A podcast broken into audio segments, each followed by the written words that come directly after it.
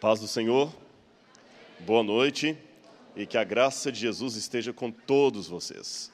E fico feliz que eu já vi que tem Libras ali, né? Que bom, viu? Como é que é assim? Desculpa, eu estou gaguejando. Agora já vi onde a primeira dama aprendeu. Foi aqui, glória a Deus, viu?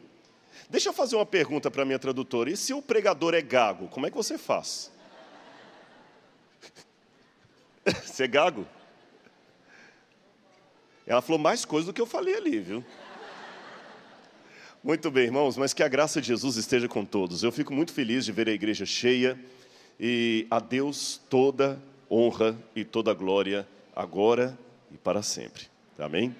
Irmãos, eu gostaria de, num primeiro momento da minha fala aqui, como o pastor Renato falou, realmente, vamos ver as provas arqueológicas, mas eu quero começar com uma pergunta. Faz sentido crer na Bíblia? Eu vou, durante os primeiros minutos dessa fala, agir como se eu não fosse um crente, como se eu fosse um ateu, um cético. Tá bem? E alguém pode perguntar: não, mas você subiu para pregar a palavra de Deus, a gente não quer ouvir um ateu. Mas é porque muitos de vocês, talvez, têm filhos que estão indo à universidade e estão com um professor com toda a retórica de um pregador do Evangelho, dizendo para ele que não faz sentido acreditar na Bíblia, que tudo isso é um mito, que vocês estão aí apenas influenciados pela emo emotividade. E como é que você pode ter certeza, realmente, que esse Jesus que você está acreditando é verdadeiro e não é apenas um fruto do costume? Deixe-me piorar a minha pergunta aqui. A mesma emoção que você está tendo hoje no culto, quando você cantou brilhantemente aqui para honra e glória de Deus, em termos emocionais, é a mesma emoção que eu vejo muitos muçulmanos rodando em torno da Caaba em Meca. É a mesma emoção que eu vejo um budista diante de um templo no Tibete. É a mesma emoção que eu vejo um hindu reverenciando as águas do rio Ganges. Então, se eu fosse um ateu, eu ia dizer assim: tá, bonito, bacana o culto de vocês, vocês estão emocionados, mas se vocês tivessem nascido em Nova Delhi, vocês estariam agora adorando Shiva com a mesma força que vocês adoram Jesus. E se eu chegasse para você e falasse assim: será que Shiva é um Deus verdadeiro? Você ia falar: mas é claro que é. Você nem trabalharia com a hipótese de questionar a divindade de Shiva ou de Krishna. E aí? Como é que eu posso ter certeza que esse aqui é um culto ao Deus verdadeiro? Não pode ser uma resposta apenas da paixão, tem que ser alguma coisa racional. Mas deixe-me, em primeiro lugar, colocar para vocês uma coisa. A, a, a, a evidência, ela não produz a fé.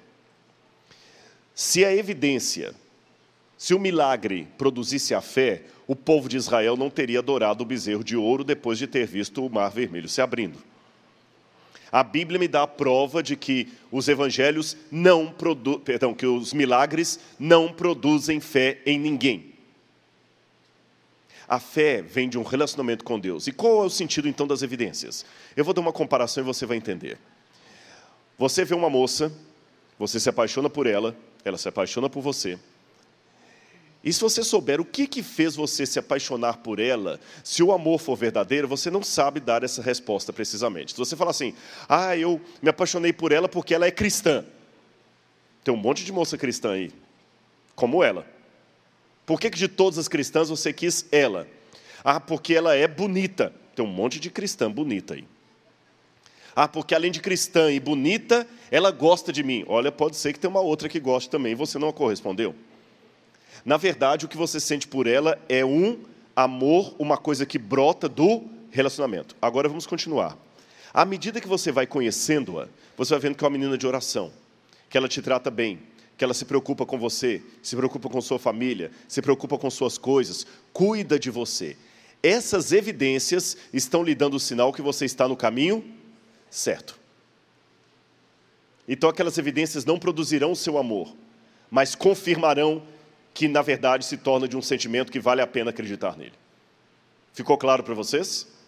Então entenda que as evidências não produzirão minha fé, mas elas são indicativo do ex espiritual e racional de que eu estou no rumo certo. Então vamos ver uma coisa que os, os críticos da Bíblia podem, muitas vezes, acentuam contra nós. Vocês, cristãos, acreditam na Bíblia por causa de Jesus, correto? Sim ou não? Mas acreditam em Jesus por causa da Bíblia. Isso é um círculo vicioso. Você acredita em Jesus por causa da Bíblia, você acredita na Bíblia por causa de Jesus. Onde é que está a lógica disso aí? Como é que eu poderia responder a um ateu, professor de filosofia, que falasse assim: você acredita em Jesus por causa da Bíblia, acredita na Bíblia por causa de Jesus. Então, quer dizer, não tem base nenhuma a sua fé. Bom, como ter certeza de que um livro é a palavra de Deus? A Bíblia fala que ela é a palavra de Deus, não fala? Só que o fato da Bíblia dizer que ela é a palavra de Deus não a torna a palavra de Deus. Porque o fato de eu dizer que sou presidente dos Estados Unidos não me torna presidente dos Estados Unidos da América. Por outro lado, porém, quando você vê um guarda de trânsito e ele manda você parar, ele manda você parar porque ele é um guarda de trânsito. E se você perguntar, por que você está mandando parar? Ele mostra, policial, eu quero revistar a sua casa. Policial, tem um mandato aqui. Ou seja, quando alguém é imbuído de uma autoridade, por ter aquela autoridade, ele tem que declarar. Então, embora o fato da Bíblia declarar ser a palavra de Deus não a torna a palavra de Deus, pelo fato dela ser, ela tem que dizer que é. Como guarda de trânsito. Só que, por outro lado, tem um problema. É que no que diz respeito ao guarda, existe um agente externo ao guarda, superior a ele, que lhe dá a credencial de guarda, que confirma a sua palavra. E quem pode confirmar a palavra de Deus? Quem seria esse agente externo a Deus, superior a ele, que confirmaria a palavra dele? Então aí gerou um problema. Vocês entenderam a problemática? Como é que a gente resolve isso? Eu vou contar para vocês, não é complicado não. Quem convalidaria Deus? Isso é complicado em termos de Bíblia Sagrada, porque demandaria um agente neutro, independente, superior e externo a Deus que validasse a sua palavra. Mas como ele é Deus, em tese, ele é a autoridade maior, absoluta. Logo, ninguém pode validar a palavra de Deus. E mesmo que houvesse alguém para validar a palavra de Deus, eu tinha que ter outro alguém para validar a palavra desse alguém. E outro para validar, quer dizer, isso é cair num círculo infinito. Como é que eu resolvo esse problema então? Como é que eu resolvo esse dilema? Simples. Hoje eu não vou dar a palestra para vocês sobre a existência de Deus. No YouTube tem uma palestra que eu trabalho a existência de Deus. Então, se houver entre nós algum ateu, algum cético, deixe-me partir do pressuposto que Deus existe, tá bom? Eu teria que dar uma outra palestra para falar sobre a existência de Deus. Primeiro ponto, vamos raciocinar aqui. Se Deus existe, milagres são possíveis. Concordam comigo? Se Deus existe, milagres são possíveis. A única coisa que eu preciso para que o milagre da ressurreição seja verdadeiro é que Deus exista. Um Deus todo-poderoso. Número dois, se o Novo Testamento for historicamente confiável, então os milagres que nele são citados também são verdadeiros. Então, primeiro ponto: se Deus existe, milagres são possíveis. Se o Novo Testamento é historicamente confiável, então os milagres citados nele realmente ocorreram. Número 3. Se Jesus declarou ser Deus no Novo Testamento e o texto foi historicamente confiável, então Jesus é Deus. E se ele for Deus, o que ele ensinou é palavra de Deus. Logo, a Bíblia é a palavra de Deus. Vou repetir para não ficar confuso para ninguém. Se Deus existe, milagres são possíveis. Número dois, se o Novo Testamento for historicamente confiável, então os milagres que ele menciona também ocorreram. Número três, se Jesus afirmou ser Deus, e o Novo Testamento é confiável nas declarações de Cristo, então ele é de fato Deus. Outro ponto: se ele é Deus, o que ele falou é palavra de Deus. Logo, a Bíblia é a palavra de Deus. O que, que eu tenho que fazer com vocês aqui agora? Descobrir evidências na história que me permitam tirar o C diante de cada uma dessas frases e torná-las uma afirmação. E se eu conseguir, pela história, tirar o C e fazer disso uma afirmação, eu tenho comprovado que a Bíblia é a palavra de Deus. Então vamos ver. Em primeiro lugar, deixe-me dizer que não se trata apenas de provar que Jesus realmente fez coisas miraculosas. Isso é pouco. Porque milagre por milagre, Jesus pode ter feito um milagre, mas foi um truque. Sim ou não? O diabo também não faz milagre? Sim ou não? Para enganar. Então não é só o fato de dizer que Jesus fez milagre. Mesmo que for um milagre de Deus, profetas do Antigo Testamento fizeram milagre também. Não basta apenas para a história confirmar que Jesus fez milagres. A natureza dos milagres de Jesus é que o torna singular. Eu vou dar um exemplo para vocês, que tem pessoas que não aceitam a divindade de Cristo.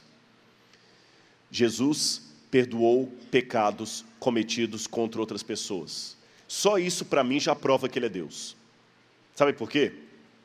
Ah, deixa eu ver aqui. Qual o seu nome? Você de verde aqui. Gisele. E você que está do lado, F assim. Marco. Michael. Se o Michael extorquiu a, a Gisele, roubou a Gisele, deu prejuízo a Gisele, e o Michael vem aqui à igreja e eu falo assim: Ô oh, Michael, eu te perdoo pelo que você fez com a Gisele. Faz sentido? Não estou ouvindo a resposta. Faz sentido?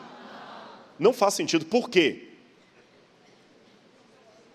Quem tem que perguntar ao Michael, perdoar o Michael, é a Gisele. Quando eu pergunto, não, Michael, você está perdoado pelo que você fez com a Gisele? Gisele, peraí, peraí, peraí. Você não me pediu licença. E eu? Eu que fui a lesada. Eu só posso perdoar pecados cometidos contra mim. Eu não posso te perdoar pelo pecado cometido contra o outro. O único que pode perdoar você por pecados cometidos contra outros é Deus, porque em última instância todos os pecados são contra Deus. Então, quando Jesus falou, eu te perdoo, levanta e anda. Você não tem parâmetro disso no Antigo Testamento. Nem Moisés, nem Elias, nem Enoque, nem os grandes homens e mulheres de Deus jamais tiveram essa autoridade de falar assim: eu te perdoo pelo que você fez com o outro. Então Jesus era Deus. Ele foi o único que curou doentes, perdoando-lhes os pecados cometidos. Também foi o único que cumpriu as profecias do Antigo Testamento. Foi o único que ressuscitou dentre os mortos como prova de que tinha o poder sobre a morte. E o que Jesus declarou sobre si mesmo é muito forte para passar despercebido. C.S. Lewis popularizou um argumento de John Duncan, dizendo o seguinte: ou Jesus era lunático, ou ele era mentiroso, ou ele era o Senhor. Não tem outro jeito. Sabe por que eu estou falando isso? Porque é muito fácil em um programa de televisão hoje sentar lá e falar um monte de coisas bonitinhas sobre Jesus. Mas não basta dizer coisas bonitinhas sobre ele, você tem que falar quem ele é. Ele é o Salvador, ele é o único caminho, única verdade, a vida. No grego você não tem outra variação. Egoemi, rerodós, o caminho, redzoe, realeteia. Eu sou o caminho, não um dos caminhos, não uma das verdades, uma das vidas. Então não dá para você aceitar Jesus sem aceitar quem ele é. E mais, Jesus não quer tornar você um melhor, uma pessoa melhor. É nova criatura. É diferente. Não é autoajuda, é transformação. É esse que é o ponto. Então vamos colocar isso numa equação. Até a Siri falou aleluia aqui, que coisa bonita. Vamos colocar isso numa equação. Se Jesus alega ser Deus, e de fato não é Deus, Ela está insistindo. Se Jesus afirma ser Deus, eu, tô, eu coloquei no, no mute aqui, viu? Pronto. Se Jesus afirma ser Deus e ele não é Deus, eu só posso classificá-lo em dois lugares. Qualquer ateu é obrigado a acreditar, concordar comigo aqui, que é questão de lógica. Tá bom? Não é fé, é lógica. Se Jesus afirma que é Deus e não é Deus, então ele é mentiroso ou lunático. Concorda comigo? Agora, se Jesus não é Deus nem lunático, então ele é mentiroso. Agora, se ele for lunático, então ele não é mentiroso, mas também não é Deus. Agora, se ele não for nem lunático nem mentiroso, ele obrigatoriamente é Deus. E eu digo para vocês: um lunático ou um mentiroso produziria o que Jesus produziu? Transformaria vidas? Bertrand Russell, olha que interessante, Bertrand Russell é um dos paladinos do ateísmo e filósofo respeitadíssimo da Europa, já faleceu há muitos anos. E ele dizia o seguinte: historicamente, a existência de Cristo, de Jesus, é duvidosa. Se ele realmente existiu, não sabemos nada, quase nada sobre ele, portanto, não me preocupo com o aspecto histórico. Isso aqui é ensinado na URFJ, na Universidade Federal do Rio de Janeiro, isso é ensinado na USP, isso é ensinado nos cursos de, de, de, de, História, de Filosofia. E o próprio Bertrand Russell dizia: ora, Pitágoras foi, intelectualmente falando, um dos homens mais importantes e influentes da história. Pitágoras, e não Jesus Cristo, merece, mereceria a atenção dos homens. Agora vejam o que o seu professor ateu de filosofia não vai contar para você na sala de aula. E se tiver alguém estudando, pode perguntar ao professor isso aqui e fala que o, o pastor falou na sua igreja. Porque muitos acham que na igreja não se fala de Dostoiévski, não fala de, de, de não cita essas coisas. Professor, Russell dizia que a gente devia aplaudir Pitágoras e não Jesus, que foi o homem que mudou o Ocidente. Dê-me uma prova histórica da existência de Pitágoras. Não existe. Nenhuma. Nenhuma. Quando o seu professor de matemática fala com você que o teorema de Pitágoras foi feito por Pitágoras, ele não está contando toda a verdade. Porque ninguém sabe se Pitágoras existiu ou não. Ninguém sabe se Pitágoras existiu, e se existiu, se existiu, ele era mais um místico do que um, um, um, um, matemático. E o tal do teorema de Pitágoras eu já encontro aplicado pelos egípcios mil anos antes dos gregos. Isso é mito. Agora, quando eu vou à história, Tácito, Suetônio, Plínio, é, o Talmud, Flávio Joséfo, todos esses autores fora da Bíblia falam de Jesus Cristo. E eu não encontro um autor contemporâneo que fale de Pitágoras. Mas Jesus todos esses falam. Desculpe-me, aí nessas horas o cético sou eu. Por isso que o último livro que eu escrevi chama-se O Ceticismo da Fé. O ceticismo da fé. Eu creio porque sou cético. Eu creio porque sou cético. E esse homem é aplaudido na academia, eu estudei filosofia, eu sei o que estou falando, como um paladino do saber do intelectualismo. Vou dar para vocês algumas provas arqueológicas que Jesus existiu.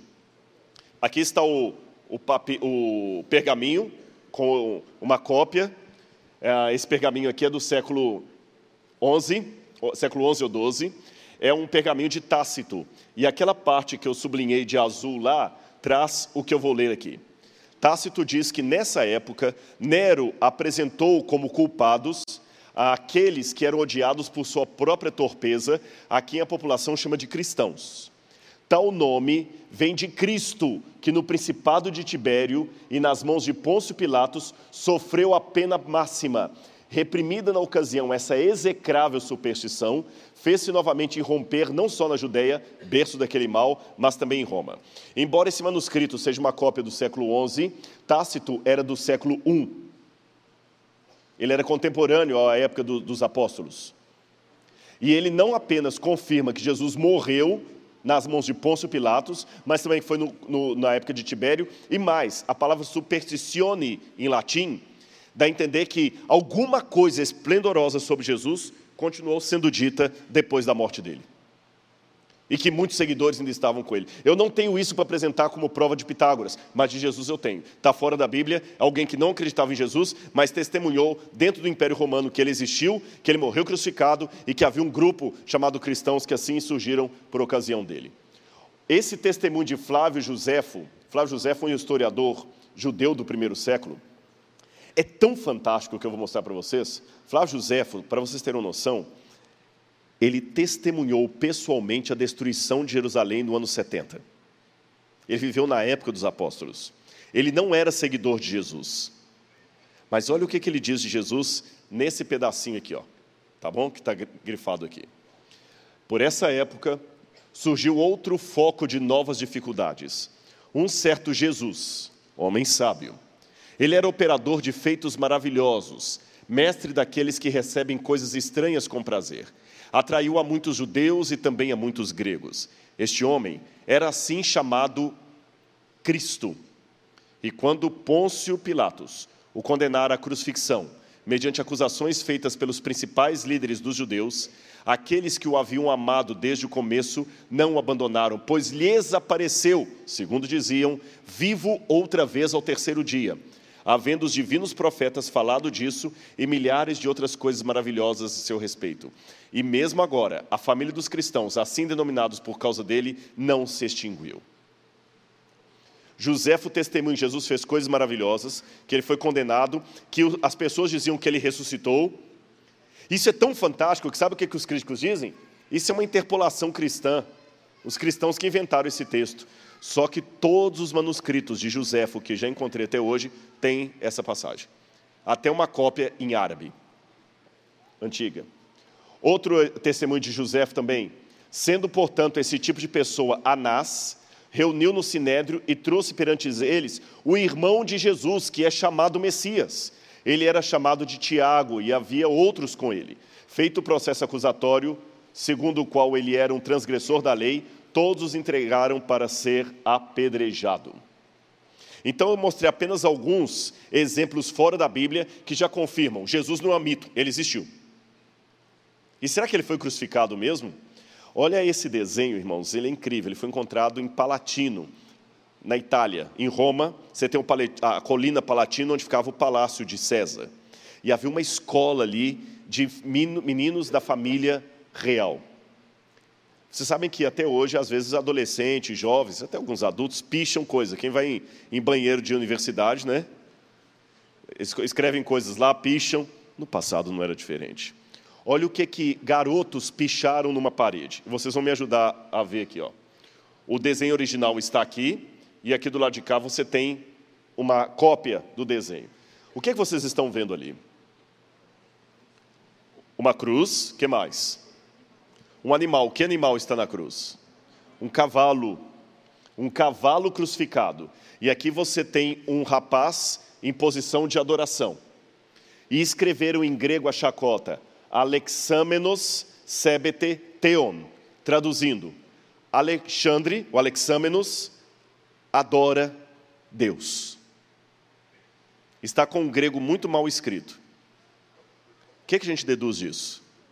Crianças de Palatino que estavam fazendo deboche de um outro porque adorava Jesus. Primeira coisa que eu aprendo: já no segundo século, Jesus era considerado Deus. Entendeu? Segundo, ele não morreu numa estaca de tortura. Foi numa cruz. O desenho de uma cruz. E tem uma coisa interessante que eles encontraram numa outra pedra, pena que eu não tenho essa foto aqui. Alexamenos fidei. Alexandre foi fiel. Escrito em latim. Foi fiel. Então vocês veem que bonito, nós temos um testemunho da história. Até mesmo um ateu como uh, Bart Ehrmans, e Maurice Casey, ateus, dois ateus, acabaram de publicar, dois anos atrás, um livro dizendo: Jesus existiu sim, não é mito. Eu tenho dois livros de dois ateus. Então, não, não...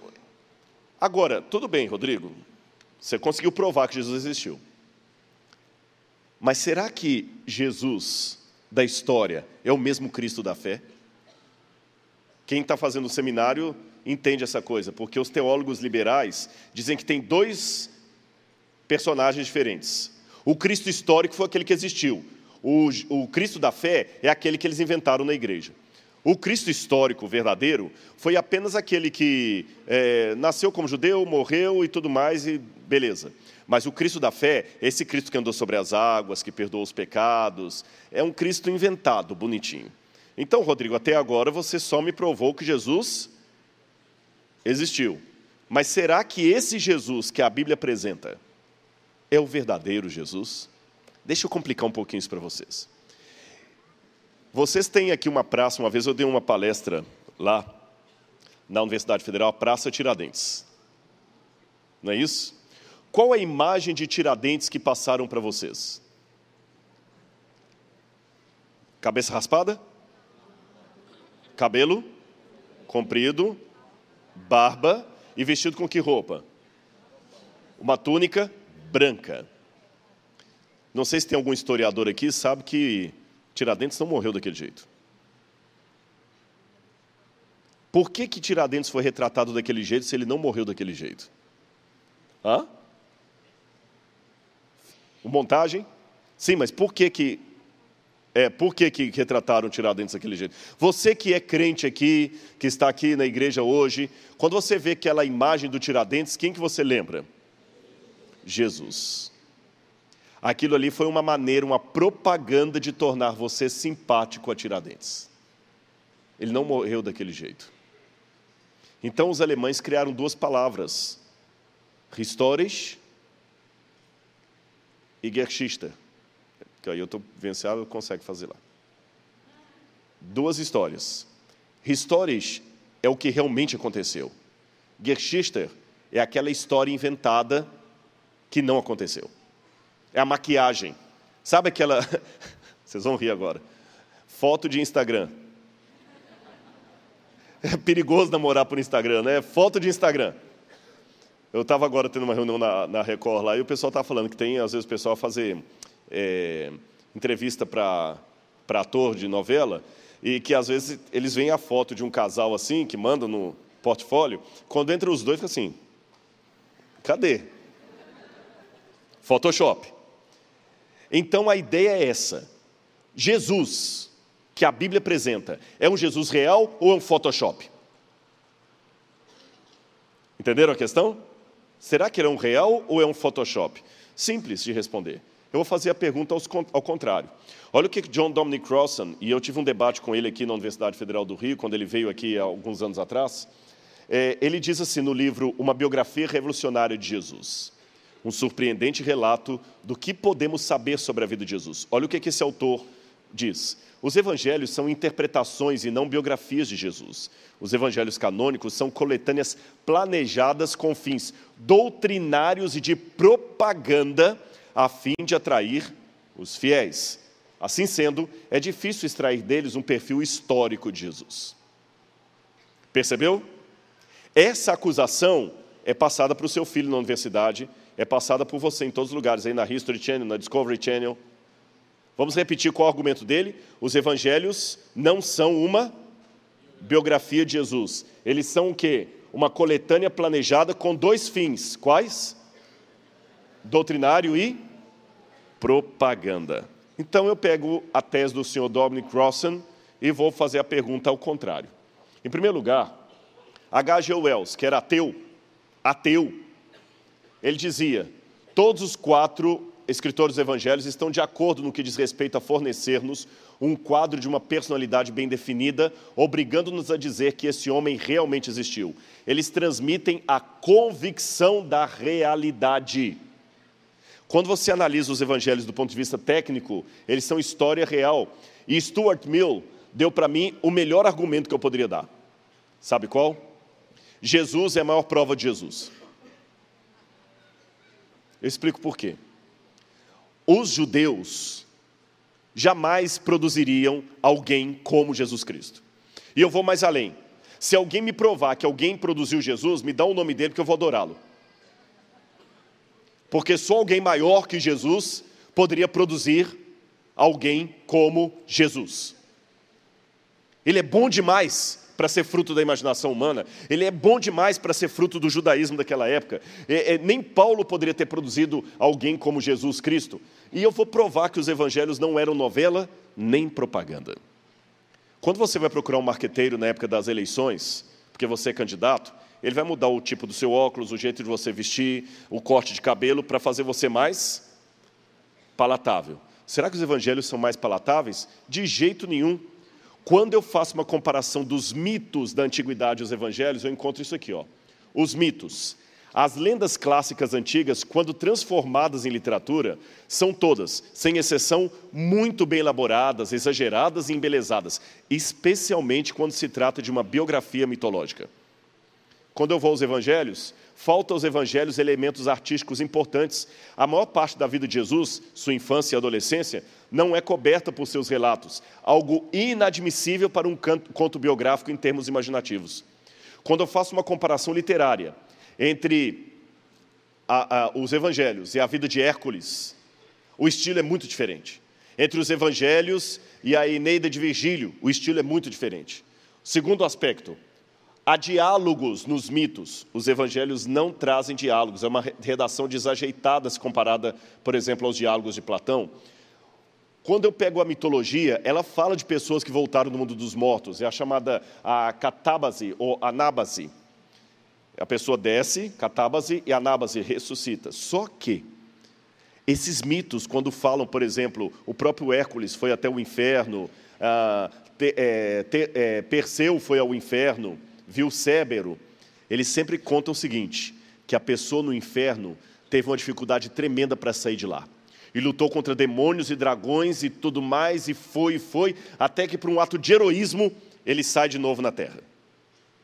Mas a ressurreição não conta Jesus lutando para sair do, do, do inferno, só mostra, só mostra que ele morreu e ressuscitou. Se fosse propaganda, obrigatoriamente os evangelhos tinham que seguir os princípios de propaganda daquela época. Vocês entenderam? Havia técnicas de se escrever um mito, havia técnicas de escrever uma propaganda. Estou falando de coisa técnica. E os evangelhos não obedecem nenhuma dessas técnicas. E o mais, abram a Bíblia comigo em 1 Coríntios capítulo 1, verso 23. 1 Coríntios, uma das mais belas cartas do apóstolo Paulo.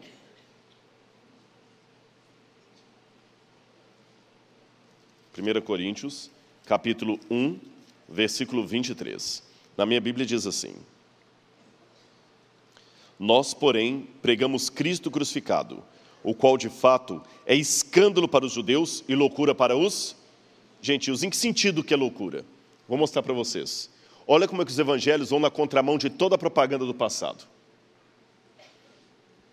Olha o que diz Sófocles: uma vida de honra ou uma morte coroada pela fama é a ambição de todo homem nobre. Jesus morreu com fama e honra? Como é que Sócrates morreu? Com orgulho. Pega o banquete de Sócrates. Sócrates pega o copo, faz uma piadinha, devemos um galo a, a Esculápio, pague-o. Sereno, dá ensinamentos, bebe o copo, brinca com a morte. Jesus não. Como é que é a morte de Jesus?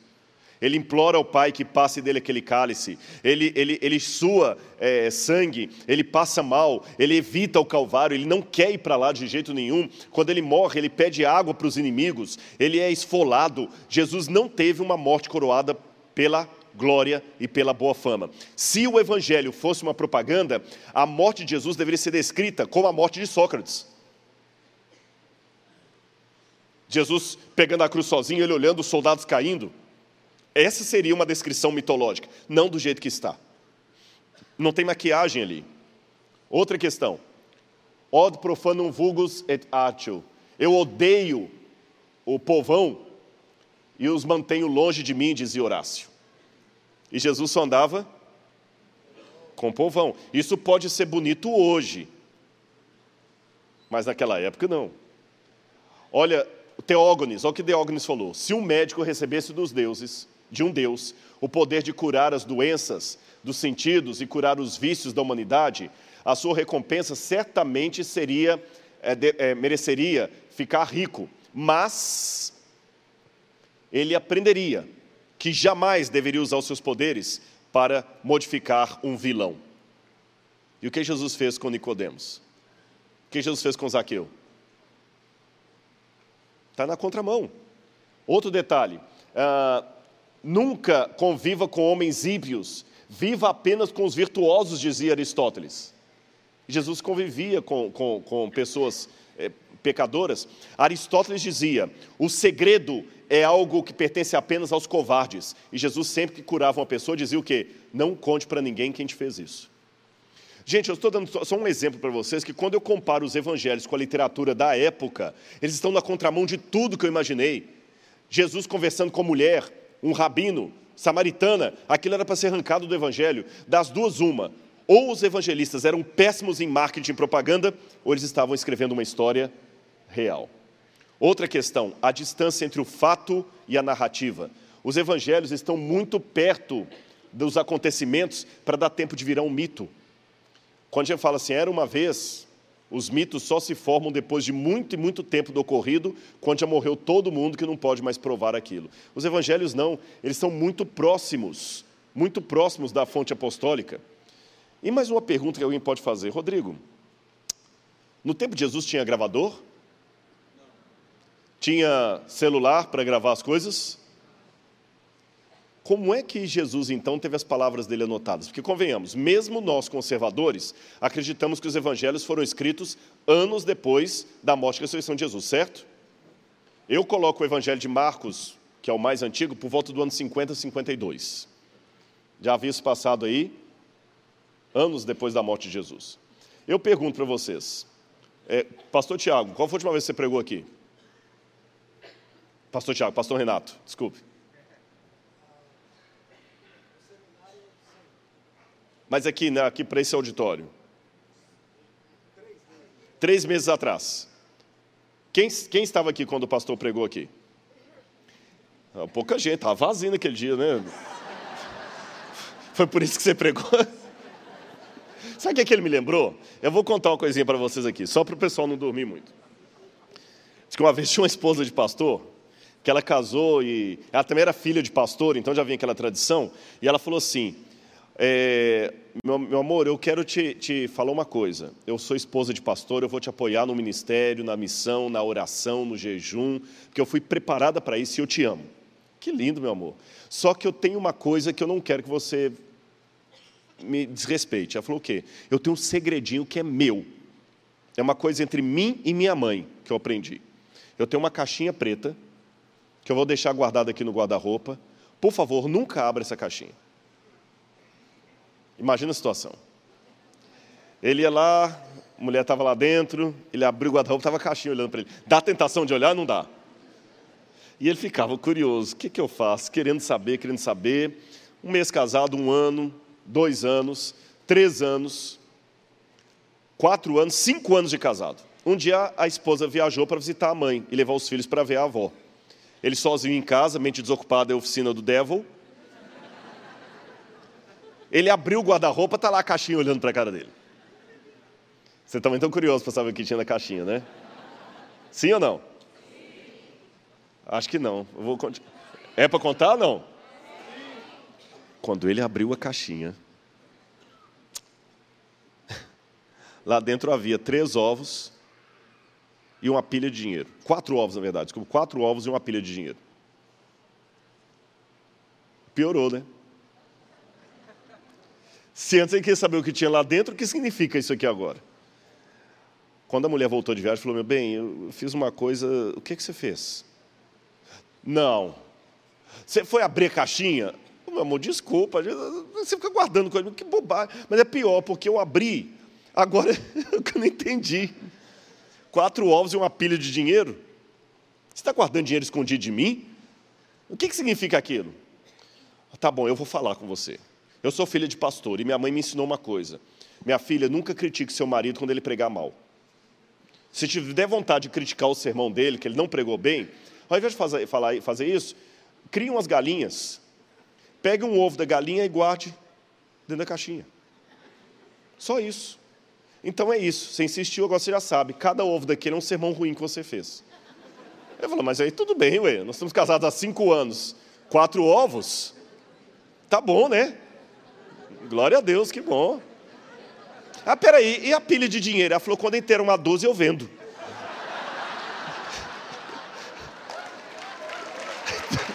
Vocês acharam bom, né?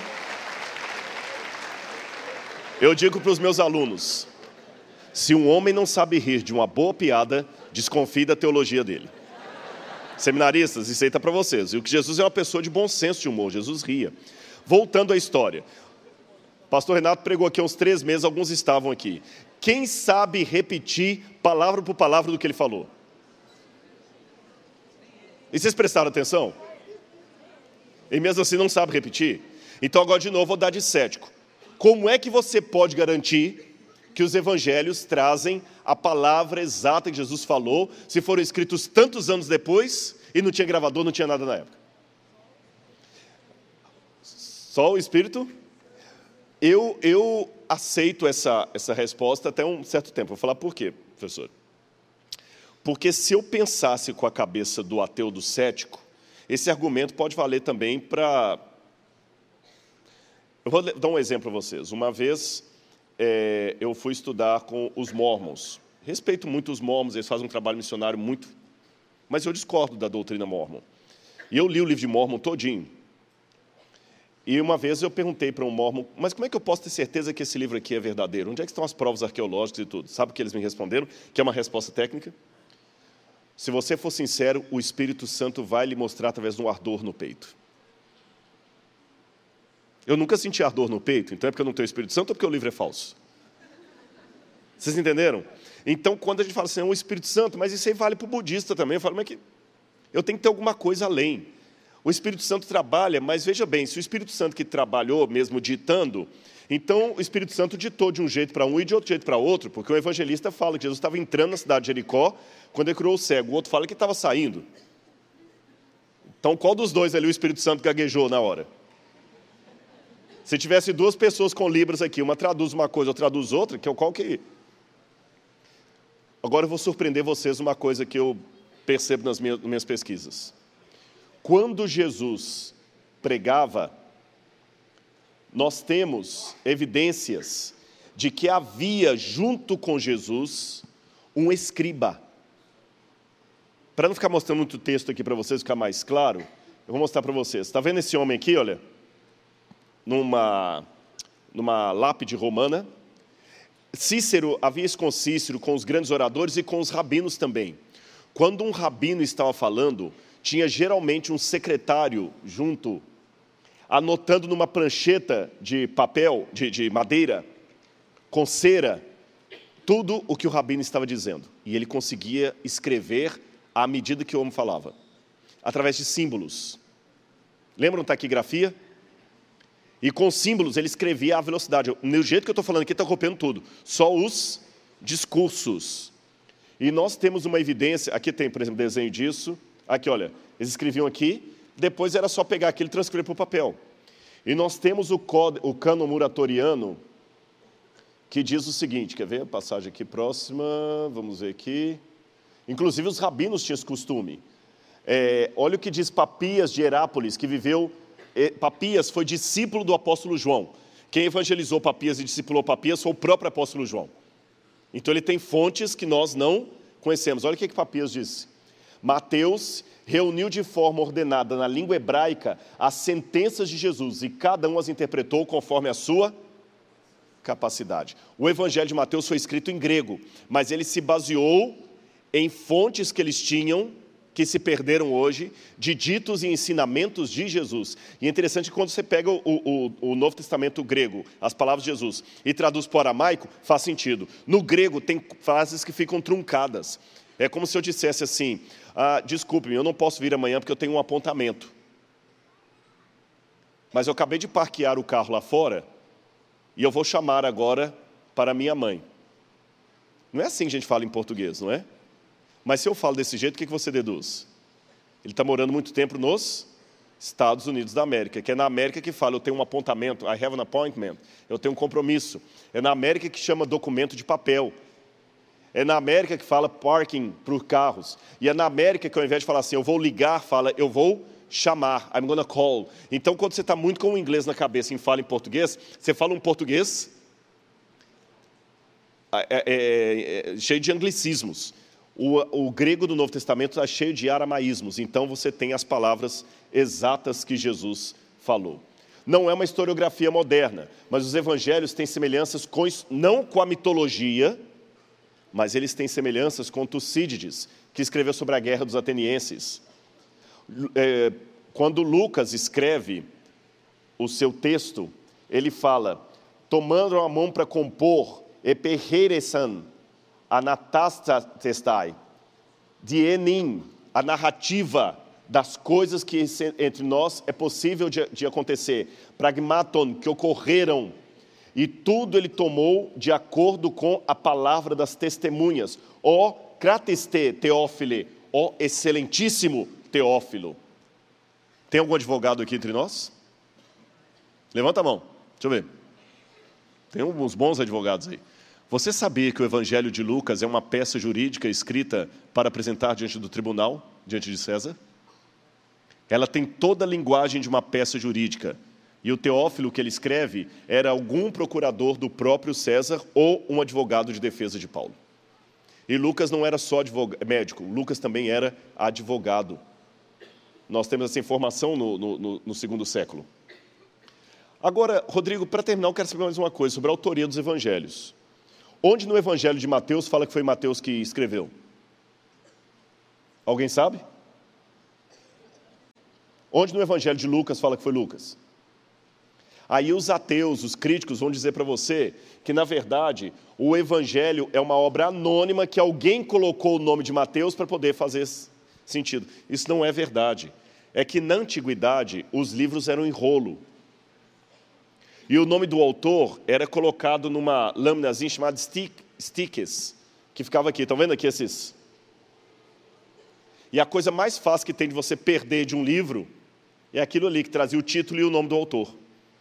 Mas depois que o livro já caía em domínio público, hoje, por exemplo, os sertões, todo mundo sabe que é de Euclides da Cunha. Por isso que os evangelhos não têm dentro deles o nome do autor nem o título, porque ficava naquela tirazinha do lado de fora, simples assim. Essas coisas mostram que o evangelho, aqui olha, um exemplo de uma dessas tiras. Essas coisas todas mostram que Jesus era realmente alguém que existiu e a sua história é real. Olha o que disse C.S. Lewis. Os seguidores de Jesus eram judeus, ou seja, pertenciam à nação que de todas as outras era a que mais detinha a convicção de que havia um único Deus, que não poderia haver outro de forma alguma. É muito estranho que essa terrível invenção a respeito de um líder religioso se desenvolvesse entre o único povo em toda a terra menos passível de cometer tal equívoco. Pelo contrário, ficamos com a impressão de que nenhum dos seus seguidores mais próximos ou até mesmo os escritores do Novo Testamento, aceitaram facilmente a doutrina de um Messias divino que ressuscitou. E não é só Jesus. Eu tenho comprovações arqueológicas, por exemplo, como essa pedra encontrada em Cesareia Marítima, que traz o nome de Pôncio Pilatos, prefeito da Judéia na época de Tibério. Eu tenho esse ossuário, esse caixão de, de pedra, onde colocavam ossos, onde você tem o nome uh, Yosef Bar Kefa, é, José, filho de Caifás, que não é o filho do Caifás, mas o próprio Caifás. O próprio Caifás. É como falar assim, pastor Valandro, Valandro, Valandro, mas sabe que Valandro é o sobrenome dele. Perceberam então? Outro exemplo que eu posso dar para vocês. É, olha que interessante, essa caixão aqui foi encontrado, e aqui traz o nome da família de Simão Sirineu. A inscrição que está nessa caixa aqui está aqui, ó, Simão e Alexandros, filho de Simão Sirineu. Agora olha o que a Bíblia diz. Vou ler três passagens com vocês. Mateus 27, 32. Mateus 27, 32. Olha o que diz a Bíblia aqui. Ao saírem, encontraram um homem de Cirene chamado Simão e o forçaram a carregar a cruz. Um homem de Cirene chamado Simão, e aqui pertence à família de Simão Sirineu, só que ali está o, o caixão do filho dele, que chama-se Alexandre, filho de Simão Sirineu. Agora leiam comigo Marcos capítulo 15, verso 21. Marcos capítulo 15, verso 21 certo homem de Cirene chamado Simão, pai de Alexandre e de Rufo. O que, que dá a entender para mim? Simão se converteu. Porque Mateus falou que era um certo homem chamado Simão. O outro fala até o nome do pai e do filho. Ah, você que é fulano, filho de Beltrano Ciclano? E quando você vai para o apóstolo Paulo, Romanos 16, verso 13, Romanos, último capítulo de Romanos 16, verso 13, diz aqui: Saúda-vos Rufo, eleito no Senhor, e sua mãe, que também tem sido uma mãe para mim. Rufus, o filho de Simão Sirineu. Então Simão se converteu. E o que, é que nós temos aqui? O ossuário com o nome de um homem chamado Alexandre, filho de Simão Sirineu. Mais um personagem da Bíblia que nós temos a comprovação histórica a seu, a seu respeito. Travou aqui, acho que chegou ao último. Acho que chegou ao último. Não, tem mais um aqui. Mais um detalhe, agora com esse aqui eu já quero ir para o final. Os críticos diziam que se Jesus foi realmente crucificado, ele não poderia ser sepultado no sepulcro de José de Arimateia, por uma razão muito simples. Crucificados não teriam direito a um sepultamento digno. Logo, a Bíblia está contando uma mentira. Só que em 1967, perto da Guerra de Seis Dias, encontraram em Givat Hamivtar um ossuário de pedra, um túmulo e quando vir esse ossuário, estava escrito o nome do dono dos ossos ali dentro: Yohanan ben Hagakol. Até aí nada demais. Era um túmulo do primeiro século. E quando abriram, havia a ossada de alguém ali, mas no calcanhar do indivíduo, percebam aqui no cantinho, o que, é que você tem? Um prego. Alguém que foi crucificado e teve o seu corpo sepultado. Então havia exceções à regra. Esses detalhes todos que eu estou levantando para vocês aqui, figura duas coisas. Letra A. Mostrar para você que a história é verdadeira. Se ao invés de ser cristão eu fosse budista, eu não estaria preocupado em falar de arqueologia budista. Porque o budista não está preocupado com a história. Quem é hindu não está preocupado se a história de Arjuna e Krishna, do Bhagavad Gita, é real ou não é real. Para eles isso não faz diferença. Na verdade, eu posso até tirar Buda do budismo e o budismo continua existindo. Mas com a igreja cristã diferente. Eu vou colocar qual a diferença entre o cristianismo e as demais religiões. É que todas as religiões, sem exceção, são sempre uma tentativa humana de alcançar a Deus sempre uma tentativa humana de alcançar a Deus. O cristianismo que vem do judaísmo é Deus alcançando o homem. Essa é a diferença. E vou mais além. Ele não somente quer alcançar o homem, mas ele deixou a história dele na poeira desse mundo. E você pode olhar na poeira e você ver as pegadas de Deus. Filho, eu estive aqui, é real.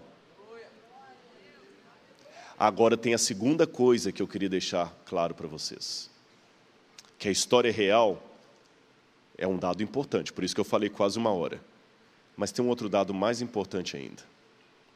O que essa história significa para mim? Eu gravei um vídeo há pouco tempo agora no, no YouTube, e talvez alguns de vocês assistiram esse vídeo. Se alguém assistiu, vou pedir licença para contar de novo. Se alguém não assistiu, vou contar pela primeira vez.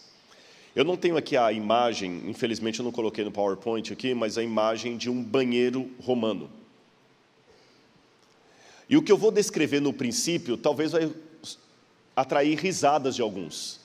Porque no Brasil, sempre que fala de banheiro, de defecar, de fazer necessidade fisiológica, puxa risada.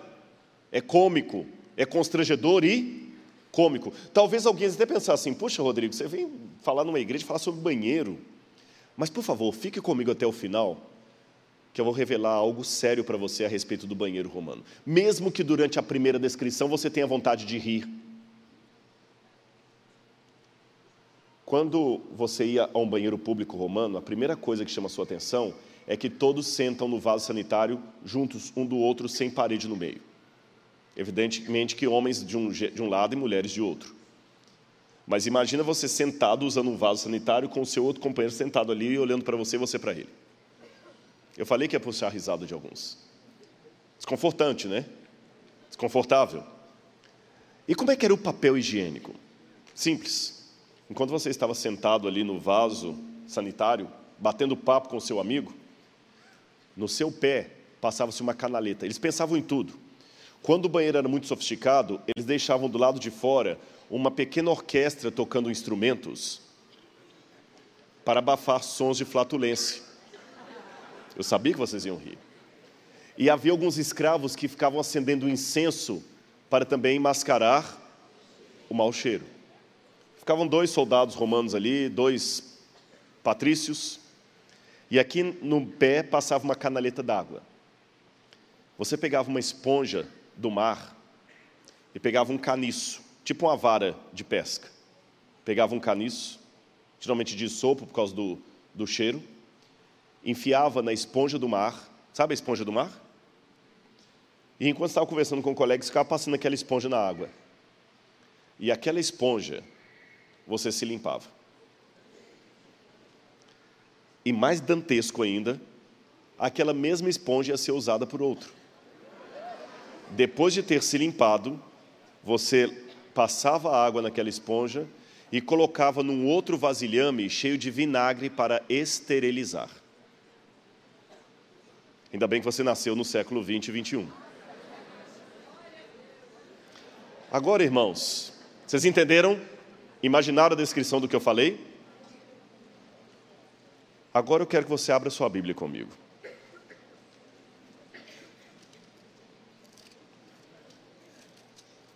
Evangelho de João, capítulo 19, versículo 28. Eu falei que no início podia ser engraçado, mas ia terminar sério. Posso ler? Amém? Amém? Mais tarde, sabendo Jesus que tudo estava concluído, para que a Escritura se cumprisse, disse: Tenho sede. Estava ali uma vasilha cheia de vinagre. Então embeberam uma esponja nela e, colocando a esponja na ponta de um caniço de sopo, a ergueram até os lábios de Jesus. Tendo-o provado, Jesus disse: Está consumado. E com isso curvou a cabeça e entregou o Espírito. Entenderam? Preciso explicar? Você já tinha imaginado que os lábios do Senhor receberam como guardanapo papel higiênico sujo tirado de latrina. Agora olha para mim aqui. Você veio à frente, você se emocionou, você chorou, você cantou aleluia. Mas essa história toda que eu contei aqui tem que ser mais do que apenas um History Channel para você. Ela tem que mudar a sua vida. E eu falei de dois fatores importantes. Um deles é que o cristianismo é Deus buscando o homem numa história que você pode buscar as evidências dessa história. Lembram disso? E a segunda questão é que essa história tem que fazer diferença para mim. Quando as torres gêmeas caíram, muitos aqui não haviam nascido ainda, mas muitos já haviam nascido. Aqueles que já estavam nascidos e crescidos na época das Torres Gêmeas, você ouviu, e o que, que você fez? Foi trabalhar? Foi estudar? E talvez comentou com outras pessoas: Poxa vida, que tragédia a queda das Torres Gêmeas, né? É, vamos orar por eles, vamos, vamos orar. Mas você não desmarcou aquele médico que você tinha naquela tarde. Você não desmarcou aquele seminário que você tinha para dar, nem a consulta, nem a visita ao cliente. Mas deixe-me mudar aqui um pouco. Você está na sua casa, ligou a TV e as torres gêmeas caíram. Mas a sua filha estava ali no, no vigésimo andar daquele edifício. O que, que você vai fazer? Você vai para o médico? Você vai trabalhar? Você vai pegar o primeiro avião e querer ir para Nova York. Igreja, eu pergunto a você, qual a diferença? A notícia é a mesma. Respondam para mim, qual a diferença? Alguém que você ama estava lá. E quando alguém que você ama está lá, a notícia deixa de ser mera informação e se torna algo que mexe até com as suas entranhas. Para quem não conhece Jesus, é só uma curiosidade sobre o banheiro greco-romano. Mas se você conhece Jesus, sabe que naquela cruz estava alguém que morreu por você. E eu vou fazer outra comparação. Aproveitando que há advogados aqui no nosso meio. Se entrar um ladrão em sua casa e você brigar com o ladrão, e pegar a arma e disparar no ladrão e matá-lo, queima-roupa, e na hora do, da adrenalina ali, descarregar o, o, o, os cartuchos nele ali e acabar com o ladrão, você sabe que um bom conselho que um advogado seria numa situação, te daria numa situação dessa é qual? Ele morreu. Foge do flagrante. E depois se apresenta à polícia com o um advogado para pedir já para responder o processo em liberdade. Mas naquele momento, mesmo que foi na sua casa, não adianta. Se a polícia vier, ela vai ter que te levar preso. Para não ir para a cadeia, você foge do flagrante. E o que, que você faz quando está fugindo do flagrante? Que pensamentos vêm à sua cabeça? Você deve pensar assim: puxa, matei um bandido, humilhante. E pior que ele deve ter comparsa. E se ele for de alguma, de alguma comunidade aí que vê alguém que está com ele, que vai ter, talvez me, me vingar. E quando eu saí de casa, eu deixei a carteira em cima da mesa, e se alguém pegar minha carteira, o celular ficou lá com meus documentos, com tudo. Preciso de um advogado. Não é isso que você pensa? Mas deixe-me mudar de novo agora a história. Você está em sua casa, limpando uma arma. Quem sabe uma cartucha do seu avô, e você não sabia que aquela arma estava municiada. E sem querer você dispara e a queima-roupa mata a sua filhinha de três anos de idade legalmente falando, você também deveria fugir do flagrante. Mas você vai preocupar com isso? Você vai preocupar com carteira em cima da mesa? Qual a sua única preocupação e angústia? Não, mas ela morreu. Feri alguém que eu amo. Se tudo o que eu contei para vocês até agora foram apenas informações históricas legais, eu vou ser daqui muito frustrado, eu perdi o meu tempo aqui o de vocês.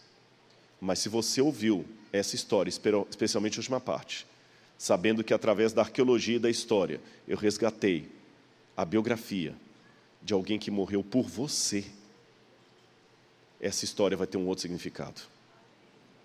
Então, em nome de Jesus, eu digo para você: aceite a Ele, a Jesus, como seu Salvador pessoal. Eu não sei quem veio aqui apenas para ouvir uma história de arqueologia, mas eu não queria que você saísse daqui sem afirmar ou reafirmar o seu compromisso com Jesus. Aceite hoje Jesus como seu salvador pessoal. Ele vai transformar a sua vida. E cada vez que eu escavo uma, uma, uma, um sítio arqueológico, cada vez que eu encontro um manuscrito, uma coisa, evidencia mais ainda a certeza que meu Jesus é real, ele não é um mito, ele vive e transforma vidas. Então, em nome desse Jesus, eu venho aqui falar para você, ele vai fazer a maior evidência que é a transformação da sua vida.